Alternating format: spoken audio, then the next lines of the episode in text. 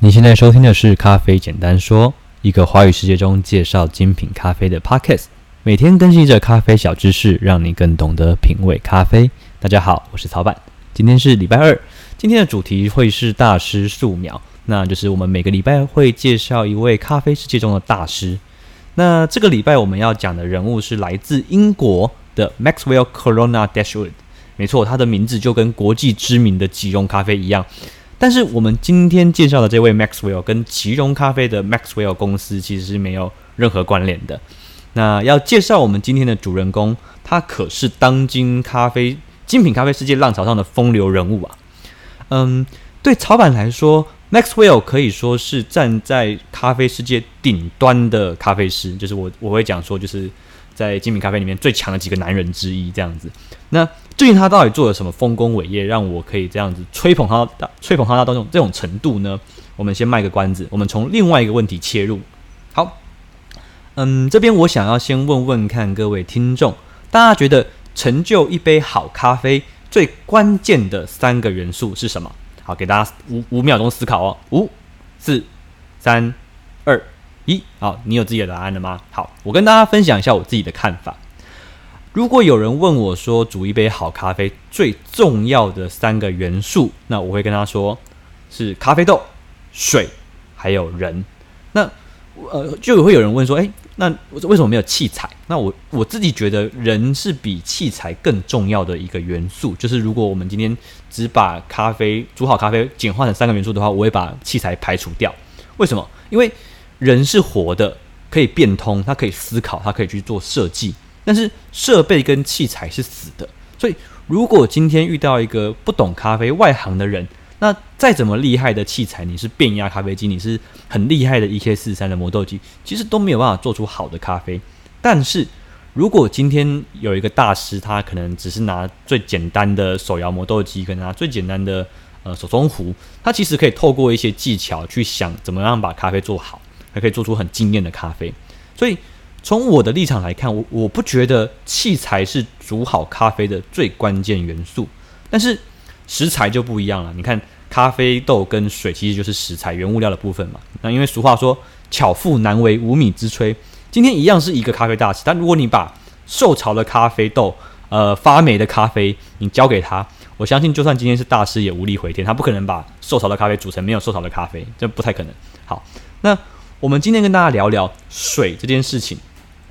在精品咖啡流行的今天啊，其实已经很多人认识到咖啡豆很重要，但是却只有少数的人认知到，其实水跟咖啡是一样重要的事情。那至于说水有多重要，那水怎么影响咖啡，其实知道人可能就更更少，微乎其微啊，更就是凤毛麟角这样子。那回到我们今天故事的主人公 Maxwell Dashwood，他就是那位告诉整个咖啡世界水有多重要的号角手。好那时间我们拉回到二零一四年的意大利，世界咖啡大赛已经进行到了总决赛，分别是由日本、澳洲、香港、希腊、萨尔瓦多还有英国的冠军咖啡师比拼最后的世界冠军，就是大家都是当地的咖啡冠军，然后最后在这个六强里面去比谁是最后的冠军这样子。OK，然后你就看到一个很奇怪的现象，就是代表英国出赛的 Maxwell，他在比呃比赛一开始大概一分钟左右，你可以去看那个影片。他从一番，他倒完帮评审倒完水之后，他就开始穿起了化学实验室的实验白袍，然后戴起了实验室的护目镜，开始讲解水是怎么样影响一杯咖啡的。那个当下，评审傻眼了，观众愣住了，所有在网络收看的观众都呆掉了，包含就是可能时至今日，我在重看那一个影片，我也是整个傻眼。那一年的决赛，虽然说 Maxwell 没有拿到第一名，因为他超时，他讲太多，他最后排在第五名。然而，他的展演启蒙了世界上所有的咖啡师。隔年，二零一五年，他出了一本很重要的书，叫做《Water for Coffee》，就是呃关于水的呃关于咖啡的水这件这这本书，它没有中文版，它是就是英文版的。那这本书成为了整个精品咖啡世界里面最经典的。水质教科书之一，另外一本书是那个 Water Water Quality Handbook，就是水质水质手册，在 SCA 有出版。那我会在今天的节目底下附上二零一四年原版的比赛影片，就是 Mac Dashwood 穿起比赛袍讲解给评审的那个影片，还有他后来针对水进行的演讲的中文版的影片，大家可以好好品尝。好，那最后我们做一个小总结。那要说 Maxwell 是咖啡世界的风流人物，绝对不是浪得虚名，因为直到现在，Maxwell 还持续在未知的咖啡领域里面探险着。他的成就并并不仅止于水质的认证。后来他还跟其他顶尖的咖啡师，像是那个 Matt Pager，还有很多食品化学的科那个团队一起研究出最适合研磨咖啡的温度。大家知道最适合研磨研研磨咖啡的温度是几度吗？其实不是零上，是零下。他们后来想到就是是零下七十九度的温度是最适合研磨的。那至于他们是怎么研究的，我把那个相关资料留在底下，让大家自己去找找看。那他他做了水嘛，然后他也做了研磨度的温度，然后他还去他还去。他还去玩什么？他还去玩胶囊咖啡。大家都就精品咖啡的人都会觉得胶囊咖啡是一种，嗯，很难喝，或者是就是呃 garbage 那种垃圾垃圾咖啡才会才会喝，就是那种就是完全没有味道。他们然后没有人会瞧得起胶囊咖啡。但是